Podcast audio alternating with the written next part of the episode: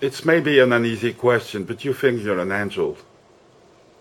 Um, do I think I'm an angel?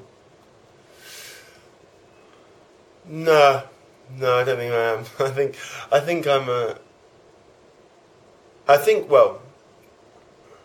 Let me think about that question. I think we all have the capacity to be angels.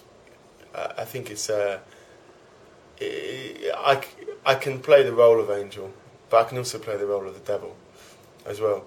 So it's it's about what I choose really at the particular moment, and I think that's the choice that we all have at certain moments in our life.